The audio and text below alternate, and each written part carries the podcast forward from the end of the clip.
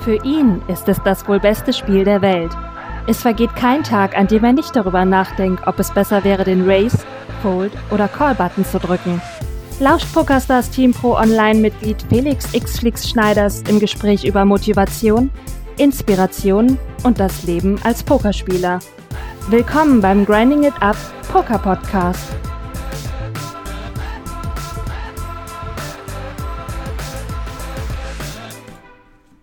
Herzlich willkommen, liebe Pokerfreunde. Hier ist der Flix mit der allerersten Episode des offiziellen Grinding It Up Poker Podcasts. Ich bin super hyped, euch diesen neuen Podcast präsentieren zu dürfen. Das ist etwas, was ich früher sehr oft gemacht habe und was ich lange nicht mehr gemacht habe. Podcasts. Ihr kennt mich normalerweise vor der Kamera, ihr kennt mich auf Facebook, Facebook Live, auf Videos, auf YouTube, auf Instagram, Snapchat, wo auch immer, habt ihr immer ein bisschen visuelle Stimulation dazu und ich habe mir gedacht, es ist mal wieder Zeit für ein bisschen Audio-Content für euch. Flicks für die Ohren, Grinding It Up, Poker-Content, Strategie, Mindset, Psychologie, Motivation, Inspiration. Alles, was mir der Pokersport in meinem bisherigen Leben, in meiner Pokerkarriere, in meiner Streamer-Karriere, in meiner Karriere als gesponserter Spieler, in meiner Karriere als Unternehmer gegeben hat, möchte ich euch weitergeben, möchte ich mit euch teilen. Denn genau darum geht's. Ich möchte euch Content geben, ich möchte euch Value bieten und ich bin natürlich immer auf euer Feedback gespannt und vor allen Dingen auch auf eure Beteiligung. Denn ich hoffe, dass ich auch hin und wieder ein paar Gäste dabei haben kann, die mit mir zusammen über bestimmte Pokerthemen sprechen können. In der letzten Zeit ist meine alte Liebe zu Podcasts und auch zum Podcasten wieder aufgeblüht. Denn schon damals als Grinder habe ich alles Mögliche an gängigen Poker-Podcasts konsumiert. Damals war die Möglichkeit, alles Mögliche visuell zu konsumieren, zu jeglicher Zeit noch nicht so weit fortgeschritten. Und man war öfter unterwegs, man hatte seltener Zugriff auf das Internet, man war auf Reisen. Und auch jetzt merke ich immer wieder, wenn ich zum Beispiel mit dem Fahrrad zu meinem Office fahre, ich bin eine halbe Stunde unterwegs, ich brauche was auf die Ohren, ich brauche was Motivierendes, ich brauche was, um diese Zeit zu überbrücken, in der ich denke, es wäre natürlich produktiv, jetzt einfach nur so vor sich hinzufahren und zu meditieren. Das könnte ich auf der einen Seite machen. Auf der anderen Seite ist das aber auch Zeit, die ich füllen kann, indem ich über Sachen nachdenke, indem ich selber nach Sachen suche, neuen Ideen, neuen Inspirationen, in denen ich Fragen beantworten kann, die ich hatte, indem ich Leuten zuhöre, die eine Expertise in bestimmten Bereichen haben. Mein persönlicher Motivator in diesen Sachen ist zum Beispiel der Podcast von Gary V, Gary Vaynerchuk. Ich weiß nicht, wer den kennt. Ich habe den schon ganz oft in meinen Streams und auch meinen Videos erwähnt. Das ist der Mensch, der mich, was diese Bereiche angeht, auch sehr weit nach vorne gebracht hat. Einfach nur, indem ich ihm zugehört habe, indem ich einfach nur gehört habe, wie er über bestimmte Bereiche im Business denkt, wie er sich motiviert, wie er andere motiviert, wie er durch das, was er sagt, durch das, was er tut, einfach inspiriert. Und ich habe mir gedacht, so etwas kannst du im Pokerbereich auch machen und kannst das an dein Following weitergeben. Und das ist das, was ich mit diesem Podcast bezwecken möchte. Ich möchte euch einfach weitergeben, was ich mir so über den Pokersport denke, Tag ein, Tag aus, denn es vergeht kein Tag, an dem ich nicht über Poker nachdenke, in irgendeiner Form, sei es durch den Stream, sei, ich, sei es durch die Content-Produktion, was auch immer. Und vor allen Dingen aber auch durch eure Fragen auf Social Media. Ihr löchert mich ja tagtäglich mit Fragen. Ich habe tagtäglich Nachrichten in meinen Inboxen und die beantworte ich auch immer. Und es sind teilweise wiederkehrende Fragen und ich merke einfach, bestimmte Fragen gehen in eine bestimmte Richtung und es gibt Bedarf, diese Fragen zu beantworten. Und ich denke mir, mit einem Podcast wäre das eine gute Möglichkeit, das zu tun. Gleichzeitig ist es auch etwas Erfrischendes und ist etwas, was ihr eben nutzen könnt, wenn ihr eben auf Reisen seid, wenn ihr unterwegs seid, wenn ihr keinen Zugriff aufs Netz habt, wenn ihr mal keinen Stream schauen könnt, wenn ihr kein YouTube-Video schauen könnt. Und vor allen Dingen ist es auch vielleicht für diejenigen von euch interessant, die eben besser zum Beispiel lernen oder sich inspirieren lassen, wenn sie etwas auf den Ohren haben. So wie bei mir das manchmal auch der Fall ist. Merke ich ja, wenn ich selber Rad fahre und dann zum Beispiel einen Podcast von Gary höre. Also, fangen wir einfach an mit der ersten Folge heute. Ich will gar nicht groß rumtexten, bevor es hier losgeht, denn ich habe ein großes Thema vorbereitet, was tatsächlich ein grundlegendes Thema im Pokersport ist und was auch das Thema ist, was mich zu Beginn des Pokerns am meisten interessiert hat, beziehungsweise was ich am wichtigsten fand, als ich angefangen habe. Und das ist Bankroll Management. ich möchte jetzt gar nicht groß anfangen, wieder das zu predigen, was ich in meinen Livestreams Tag ein, Tag aus predige, was ich in YouTube-Videos verarbeitet habe, was ihr in meinen Grinding It Up Guides nachlesen könnt, sondern ich möchte euch zwei Segmente mitgeben, die euch hoffentlich klar machen, wie ich über das Thema Bankroll Management denke und wie es euch helfen kann, euch zu verbessern, was das Thema angeht. Fangen wir mit Nummer 1 an. Es ist eine kleine Geschichte. Nummer zwei ist ein Livestream-Segment aus dem gestrigen Livestream, das ich mitgeschnitten und bearbeitet habe für euch. Und das gibt's im Anschluss nochmal für euch zu hören. Da habe ich viele Fragen auch beantwortet. Das beinhaltet auch ein kleines QA. Fangen wir aber mit der Geschichte an. Die Geschichte hat mit mir zu tun, mit meinem Start im Poker-Business.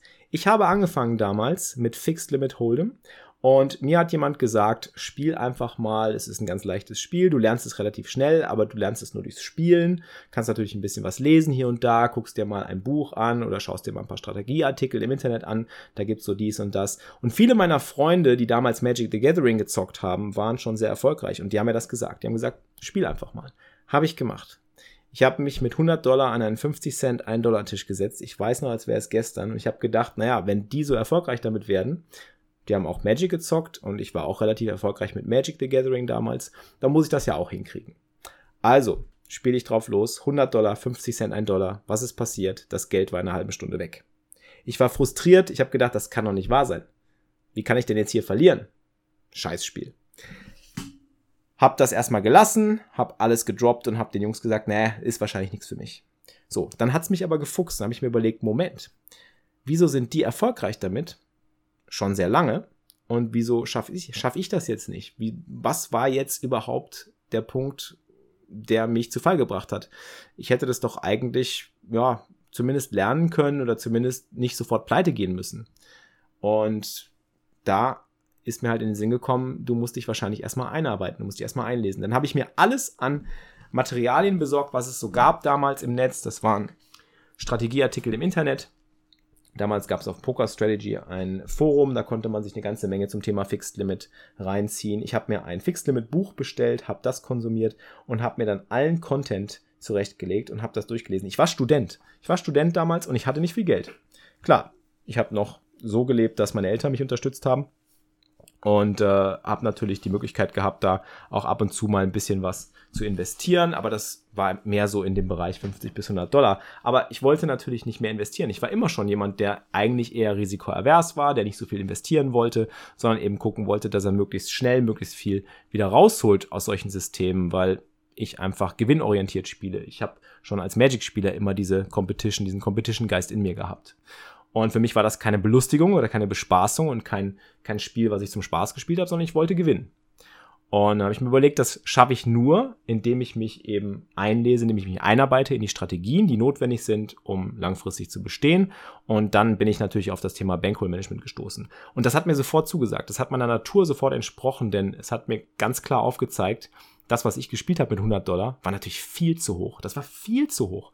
Ich hätte anfangen sollen bei 2 Cent, 4 Cent Fixed Limit mit 50 Dollar. Mit 100 Dollar hätte ich vielleicht gerade mal so 5 Cent, 10 Cent spielen können. Und ich habe mir dann geschworen an dieser Stelle, dass ich mir jetzt eine Tabelle nehme, die von einem bereits gemachten Winning Player erstellt wurde. Und ich werde mir einfach sagen, gut, das ist meine Grundlage und an die halte ich mich jetzt. Und da werde ich sehr strikt sein. Denn ich möchte nicht nochmal pleite gehen. Dieses Erlebnis möchte ich nicht nochmal haben. Dieser Verlustmoment, dieser Losing Moment, den will ich nie wieder erleben. Also muss ich mich ans Bankroll Management halten. Habe ich gemacht. Ich habe fix damit gegrindet, gegrindet, gegrindet, Tag ein, Tag aus. Ich habe mich hingesetzt, auf meinen Arsch gesetzt. Ich habe gepaukt, ich habe gespielt, ich habe gelesen. Wenn ich nicht gespielt habe, habe ich gelesen, habe ich gepaukt. Wenn ich nicht gelesen, nicht gepaukt, habe ich gespielt. Ansonsten habe ich geschlafen. Und das während der Semesterferien, auch während des Studiums ich habe ohne Ende Stunden investiert und es hat sich ausgezahlt. Ich habe mich auch strikt an dieses Bankroll-Management gehalten. Ich bin wirklich sukzessive immer nur dann aufgestiegen, war super konservativ und habe mir gesagt, naja, ich bin sogar lieber zu vorsichtig und warte noch ein bisschen, als dass ich zu viel riskiere. So wie vorher. Und das hat funktioniert. Das hat funktioniert. Ich habe gesehen, wie ich auf einmal angefangen habe, nicht vielleicht von einem Tag auf den anderen, aber nach einer Woche Profite einzufahren. Nach zwei Wochen immer noch mehr Profite einzufahren. Nach drei Wochen. Nach der vierten Woche habe ich dann gemerkt, so, jetzt kannst du ein Level aufsteigen. Ich habe genug. Dann hatte ich auf einmal ein bisschen Angst und dann ist mir das Muffen gekommen, hab mir gedacht, na jetzt steigst du auf, jetzt wird es vielleicht ein bisschen tougher und die Gegner werden schwieriger und so weiter und vielleicht hast du dann ein bisschen Angst, da mehr Geld zu verlieren. Hab's dann probiert, auch da wieder gleiches Spiel. Erste Woche vielleicht ein bisschen plus minus null, mal ein bisschen minus, mal ein bisschen plus. Zweite Woche, dritte Woche, vierte Woche, nächstes Level geknackt. Und so ging es immer weiter, immer weiter, immer weiter. Ich weiß noch, es hat ungefähr so vier bis fünf Monate gedauert, bis ich dann letzten Endes, glaube ich, meine ersten 1000 Dollar zusammen hatte aus den 50 Dollar, die ich eingezahlt hatte. Allein die Tatsache, dass ich mir geschworen habe, ich werde nie wieder Geld einzahlen und ich werde nie wieder dieses Gefühl erleben, dass ich diese 100 Dollar verliere und dann eben mit 50 Dollar nochmal zu starten und zu sagen, diese 50 Dollar sind die letzten 50 Dollar, die ich einzahle. Wenn das nicht funktioniert, dann bin ich durch mit Poker. Das war einfach eine Art Motivation, die ich mir selber auferlegt habe, die mir geholfen hat, in der Kombination mit dieser Bankroll-Management-Tabelle, die ich damals hatte, mich dazu zu disziplinieren, daran zu halten und auf ein Ziel hinzuarbeiten. Und damit habe ich es dann letztendlich geschafft. Mein Tipp an euch, benennt ein klares Startkapital, mit dem ihr beginnen möchtet. Das kann höher oder niedriger ausfallen, je nach Lebenssituation. Für manche sind das 50 Dollar, wie für mich damals als Student, eine Menge Geld. Für andere sind es 500, für wieder andere könnten es 5000 sein. Das ist egal. Es geht nur darum, wo wollt ihr anfangen, was könnt ihr entbehren und seid euch im Klaren darüber, dass dieses Geld so viel wert sein muss wie euer Leben. Denn es ist euer Pokerleben. Das hängt davon ab. Wenn das weg ist, dann solltet ihr wirklich nochmal überdenken, ob Poker was für euch ist.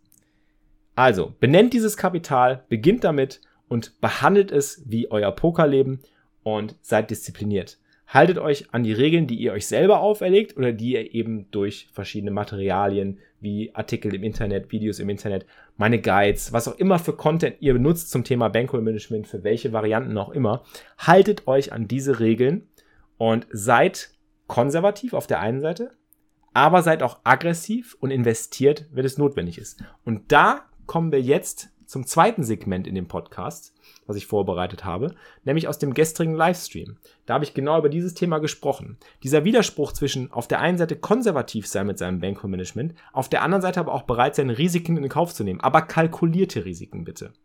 Und jetzt kriegt ihr von mir noch ein Segment zu hören, wie gesagt, zusammengeschnitten aus dem gestrigen Livestream auf Twitch, Grinding It Up TV.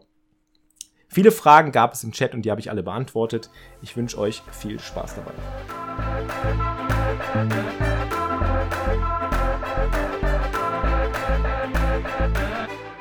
Hast du von dir aus Geduld und Gelassenheit oder bringst du dich wieder runter, wenn es mal nicht läuft? Ja, musst du. Die Gelassenheit gibt mir mein Bankroll-Management.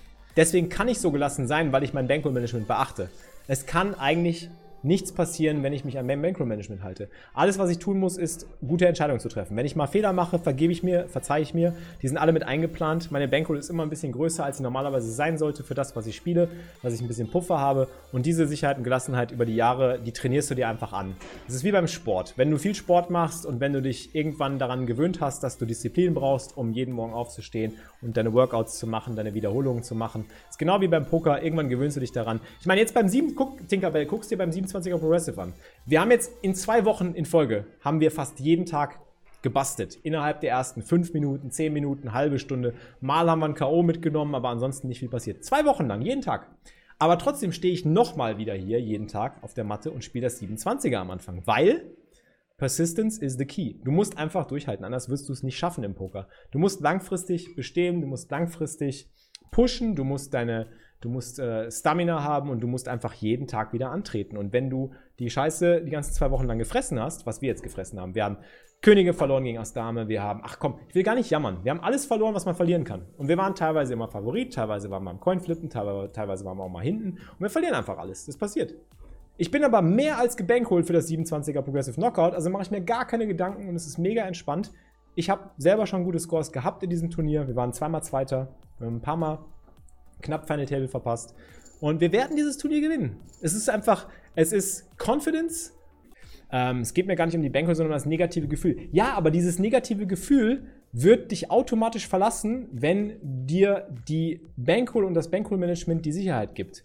Und wenn du weiterhin immer konstant an deinem Spiel und deinen Entscheidungen arbeitest. Wenn du einfach nur darüber nachdenkst, dass die Qualität deiner Entscheidungen stimmt. Und das kannst du zum Beispiel abchecken, indem du mit uns, mit der Community einfach Rücksprache hältst, indem du einfach deine Hände dann nochmal postest oder indem du mit anderen sprichst oder mit Leuten, die, äh, mit denen du pokerst, äh, die einfach mal fragst nach Feedback. Also Leute, die auch äh, teilweise eben Erfolge haben zum Beispiel und Turniere gewinnen oder auch mal deep in Turnieren run. Habe auch gelernt, Bankroll-Management A und O und nicht ans Geld denken, wenn man spielt. Genau das ist es ja. Wenn, das Bank, wenn du das Bankroll-Management beachtest, denkst du nicht darüber nach, ähm, ob deine Entscheidung, ähm, ob du die Entscheidung vielleicht getroffen, anders getroffen hättest, wenn es um viel Kohle geht oder um wenig Kohle geht, sondern du triffst die Entscheidung immer gleich. Ich bin einfach ein unglaublicher Prediger, was gutes Bankroll-Management angeht. Und ich weiß, das geht vielen auch auf die Nerven. Vielen geht das auf den Sack. Aber was meint ihr, wie ich das bei Murat überhaupt erst angefangen habe? Der kam zu mir und hatte gar kein Bankroll-Management. Der wusste doch nicht mal, was das ist. Der hat gesagt, ja, ich spiele mal mit ein bisschen Budget und dann investiere ich mal hier und da ein bisschen was und guck mal, was ich so gerade spielen will und äh, probiere das mal zu zocken. Das Problem ist aber, wenn du das machst, hast du erstens keinen Überblick darüber, ähm, wie deine Schwankungen aussehen.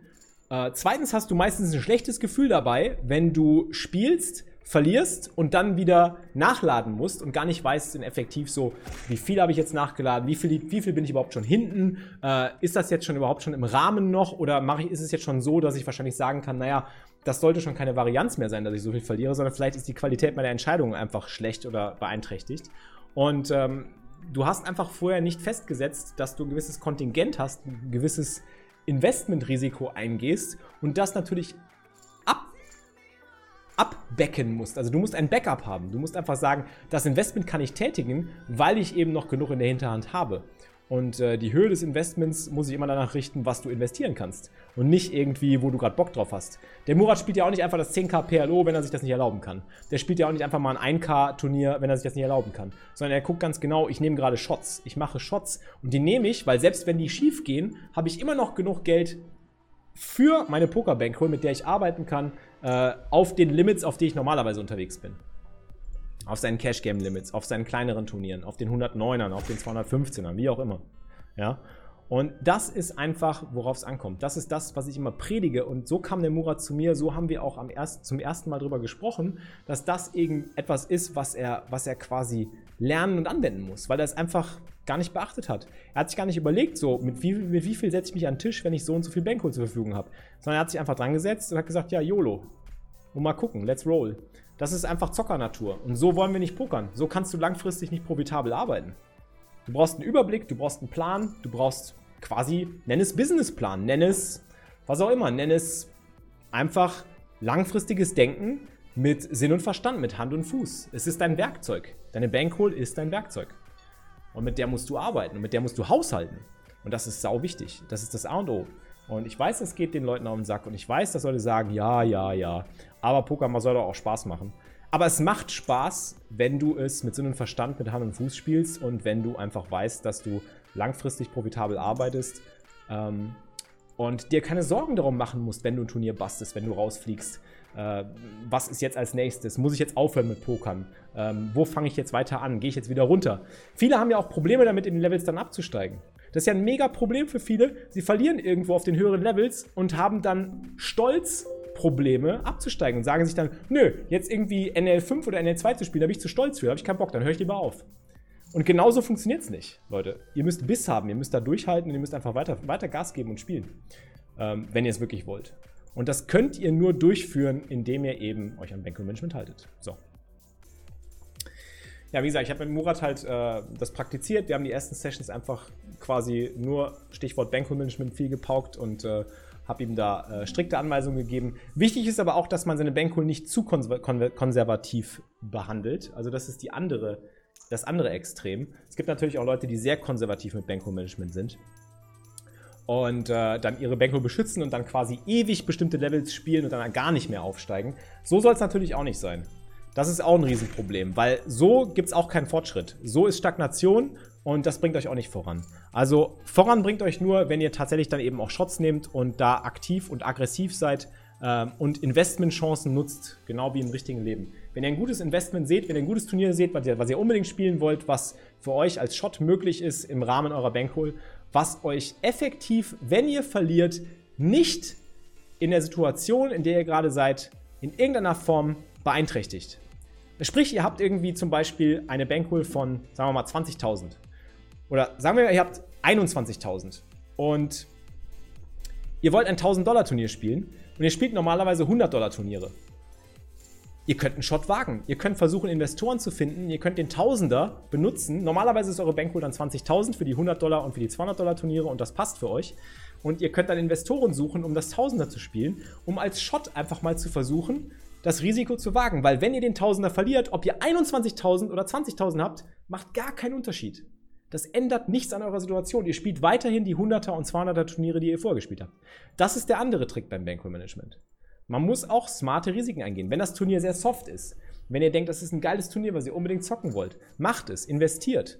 Ähm, aber seid auch stolz genug, äh, seid nicht so stolz oder seid, lasst euch nicht vom Stolz irgendwie leiten und sagt dann irgendwie so danach, will ich nochmal einen Tausender spielen und nochmal und nochmal, um die Kohle zurückzugewinnen und so weiter. Das darf niemals passieren. Äh, ihr müsst dann wieder strikt weiter euch daran halten und dann eure 100 bis 200 Dollar Turniere spielen, maximal. Anders geht's nicht.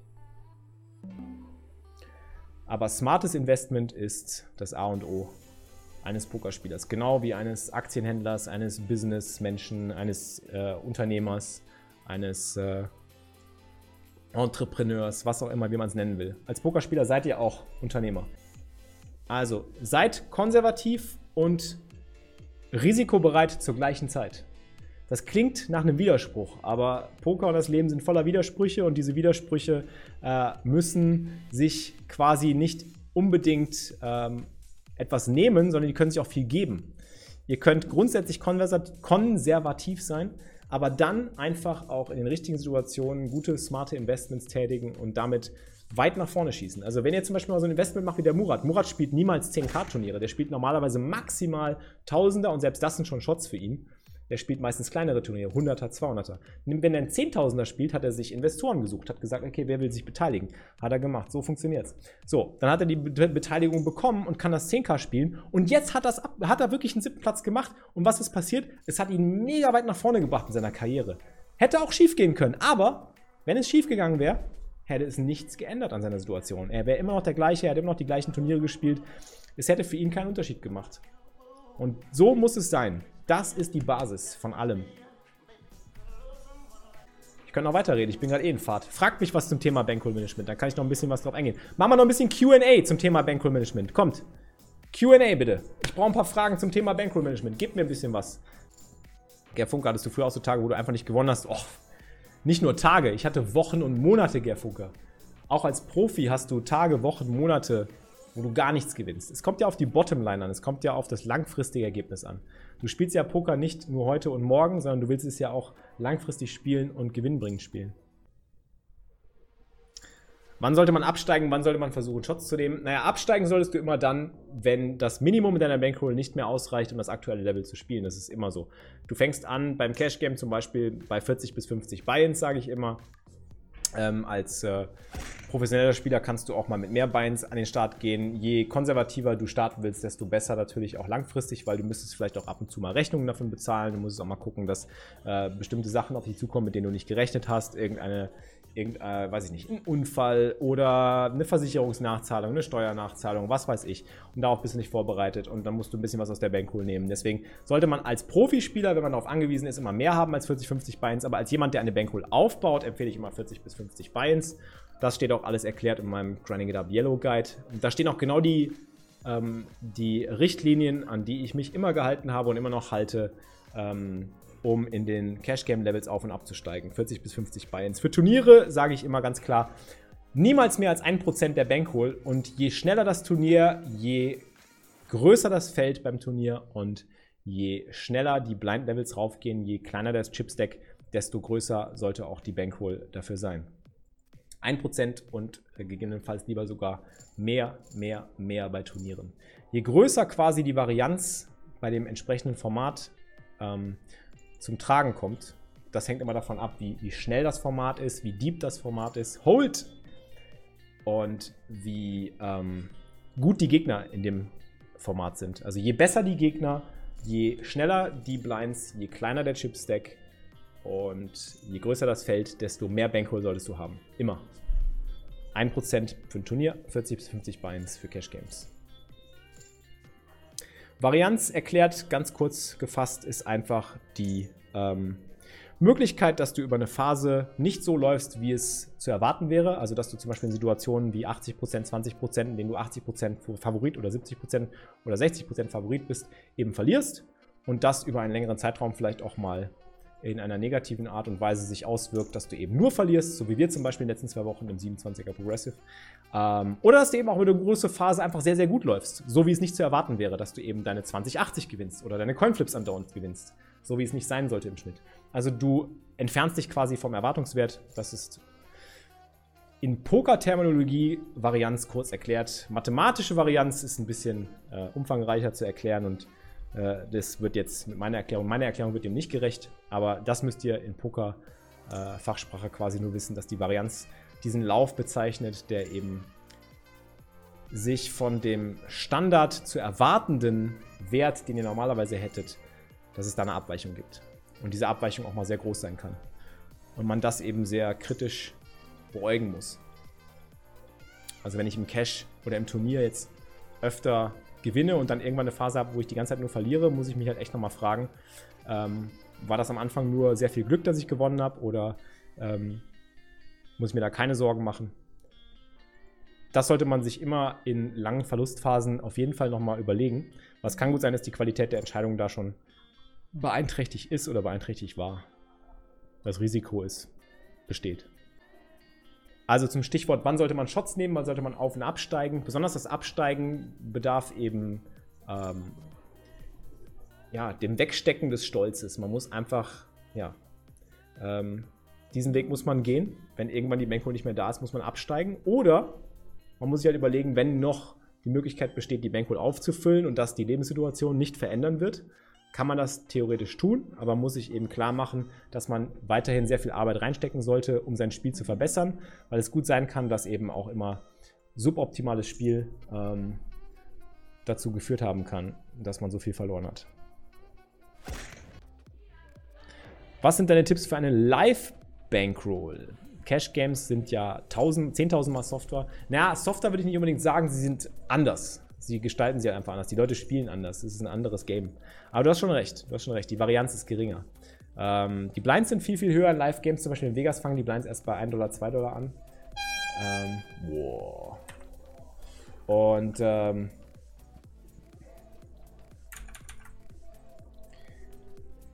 das kommt ganz darauf an, wo du spielst. Aber in Vegas zum Beispiel fängst du bei 1-2 an.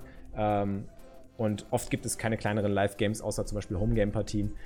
Bei Live-Games kannst du ruhig auch mit einer kleineren Bankroll arbeiten. Dafür musstest du aber auch relativ confident sein, denke ich, was das Spiel angeht. Also du musst, was deine Spielqualität angeht, musst du gut sein daran einzuschätzen, wie du die Leute im Griff hast, wie gut du sie lesen kannst, wie gut du deinen durchschnittlichen Gegner oder auch deine speziellen Gegner halt lesen kannst und dadurch eben die Varianz minimieren kannst. Denn in Live-Poker ist es ja so, du hast die Möglichkeit, halt Varianz zu minimieren, indem du die Leute anguckst, denen ansiehst, ob sie stark oder schwach sind und durch die Tells, diese möglichen Tells eben bessere, qualitativ bessere Entscheidungen treffen kannst. Und genau dadurch hast du dann die Möglichkeit, ähm, die Varianz zu minimieren. Und nur dadurch.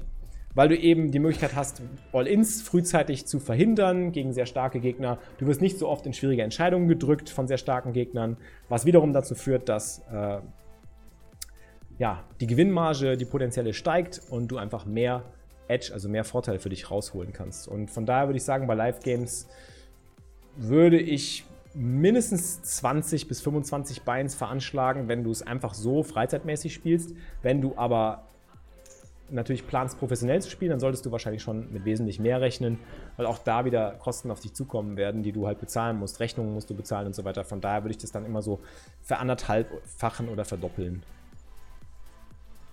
Hast du dich von Anfang an ans Bankroll-Management gehalten? fragt der DJ Ernster. Ja. Ja, das war das allererste, was ich gemat habe. Ich habe damals mit Fixed Limit angefangen und ich habe meinen ersten Deposit verloren. Ich habe die ersten 100 Dollar, die ich eingezahlt habe, habe ich in einem 50 Cent 1 Dollar Fixed Limit Game verballert. Das ist gegen jedes Bankroll-Management. Ich habe einfach nur drauf losgezockt und ich wollte relativ hohe Blinds zocken, weil die Leute mir alle gesagt haben, ja, das ist ein geiles Game, zock das mal, Flix, probier mal. Und dann habe ich 100 Dollar eingezahlt und habe 50 Cent 1 Dollar Fixlimit gespielt und das war Katastrophe. Ich habe das in einer halben Stunde verloren und war natürlich irgendwie zu Tode betrübt und habe mir gedacht, das kann doch nicht sein. Das soll Poker sein? Da hast die ganze Kohle einfach nur verloren. Das ist scheiße. Ich will nicht zocken. Und das wollte ich auch nie. Das war ich nie und das werde ich auch nie sein. Und äh, dann habe ich mir geschworen, danach habe ich mir geschworen, dass das nie wieder so sein wird, dass es nie wieder passieren wird und ich einfach mich einlesen werde in alle, alle Literatur, die ich finden kann zum Thema Bankroll-Management, zum, zum Thema, wie fange ich an beim Pokern. Ich gucke mir alles an. Ich habe mir Foren, Internetforum durchgelesen. Ich habe mir Pokerbücher bestellt. Ich habe mir Videos angeguckt. Ich habe noch und nöcher gepaukt und habe dann gesagt, so jetzt versuchen wir es nochmal mit 50 Dollar und fangen nochmal ganz von vorne an und halten uns strikt ans Bankroll-Management. Und dann habe ich bei 2 Cent, 4 Cent Fixed-Limit angefangen. 2 Cent, 4 Cent Fixed-Limit. Das ist ein Witz eigentlich, wenn man sich das mal überlegt. Und ich habe einfach geackert. Jeden Tag habe ich fleißig gespielt, habe mein Volumen reingehauen und habe mich gefreut wie sonst was, wie Bolle, wenn ich aufsteigen konnte. Habe dann auch meine Shots gemacht, habe mich streng daran gehalten, hatte so eine Liste und habe dann geguckt, so, jetzt bist du da. Habe das quasi wie so ein Punktespiel gemacht. Ja, okay, jetzt habe ich die und die Punkte und mit den Punkten darf ich aufsteigen. Und auf einmal habe ich eine Bankroll und habe überhaupt keine Angst mehr, das Geld zu verlieren. Es war nicht mehr so dieses Zockergefühl, so ich habe irgendwie 100 Dollar und die können jetzt einen Ruckzuck weg sein, sondern ich weiß so, ah, das gibt mir Sicherheit, das gibt mir Halt. Das ist so meine, meine, meine Sicherungs, äh, meine Sicherungsschnur beim Bergklettern. So? Und das hat mir halt mega geholfen. Und ich habe mich dann von Anfang an dran gehalten und so ist es dazu auch gekommen, dass ich aufgestiegen bin. Warum lassen sich Leute stacken? Weil wenn ich prozentual ausbezahlt werde, kann der Gewinn ja dann aufs selbe raus. Warum dann staken? Naja, staken lässt du dich nur, wenn du aktuell zum Beispiel nicht die Bankroll hast für Turniere, aber du denkst und confident genug bist zu sagen, dass du bestimmte Turniere schlägst und vielleicht auch Leute findest, die dich motivieren dazu und die glauben an dich und die dann in dich investieren und die du dann einfach beteiligst. Das kann ja eine Win-Win-Situation für beide Parteien sein. Das ist ja genau wie beim Business. Machst du ein Joint Venture oder machst halt irgendwie ein smartes Investment in einen Pokerspieler, von dem du glaubst, dass er sehr gut ist. Oder der Pokerspieler kommt zu dir und sagt, hey, beteilige dich da einfach mit 50 Prozent. Ich habe aktuell die und die Bankroll zur Verfügung, ein Tausender. Ich brauche aber 2000, um anständiges Bankroll-Management zu betreiben. Und äh, so machst du es einfach. Ja, Macht absolut Sinn. Und irgendwann kommt vielleicht der Punkt, dann bist du gut genug und hast genügend Bankroll und dann bezahlst du deinen Investor aus. Und äh, der hat dich vielleicht auch motiviert oder weitergebracht und hat dir geholfen, ist vielleicht sogar ein erfahrener Pokerspieler.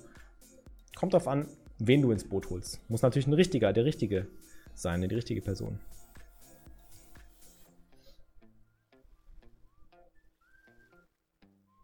Bei wie viel Stacks up und down wirst du eine Session beenden? Das kommt ganz darauf an, was du für ein Typ bist. Solange du noch im Rahmen deines Bankmanagements dich auf dem Level bewegen kannst, gibt es keinen Grund, die Session zu beenden, wenn du gute Entscheidungen triffst. Wenn du natürlich anfängst zu merken, dass du schlechte Entscheidungen triffst und dass du tiltest oder dass du vom Mindset her schwach wirst, äh, dann solltest du definitiv aufhören. Das ist bei mir zum Beispiel oft der Fall, wenn ich so fünf Stacks verloren habe und dann mache ich eine Pause. Fang da an. Wenn du nur 50 Dollar hast, wenn du Student bist, setz dich auf deinen Hosenboden. Wenn dich das Fuchs, wenn dich das motiviert, motiviert, so wie mich damals. Setz dich auf deinen Hosenboden und fang hart an zu grinden auf 1 Cent, 2 Cent. No limit. Oder fang an zu grinden auf 2 Cent, 4 Cent Fix Limit. Oder fang an zu grinden auf 25 Cent Spin and Goes. Oder spiel 50 Cent, 55 Cent Turniere, Sit and Goes. Aber es muss dich fuchsen. Es führt kein Weg daran vorbei an harter Arbeit und äh, Volumen, was du prügeln musst, wenn du im Poker erfolgreich werden willst langfristig. Ich weiß, das klingt immer so, aber Verhältnisse sind alles Verhältnismäßigkeiten.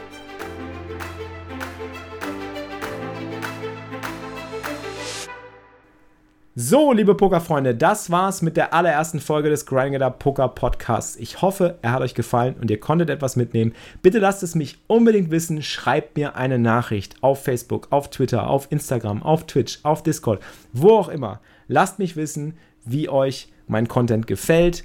Euer Feedback ist meine Luft zum Atmen. Also ich freue mich auf eure Antworten, auf eure Kommentare, auf eure Bewertungen des Podcasts. Wenn ihr ihm einen Stern gebt, völlig in Ordnung. Wenn ihr ihm fünf Sterne gebt, super geil. Ich freue mich über alles von euch. Vielen Dank für euren Support. Vielen Dank fürs Zuhören. Ich wünsche euch viel Erfolg beim Bankroll aufbauen und wir hören uns bei der nächsten Folge des Grind It Up Poker Podcasts. Das war's für dieses Mal, liebe Pokerfreunde. Ihr habt immer noch nicht genug? Mehr Poker-Content mit Felix bekommt ihr täglich um 15 Uhr live auf grindingitup.tv. Bis zum nächsten Mal beim Grinding It Up Poker Podcast.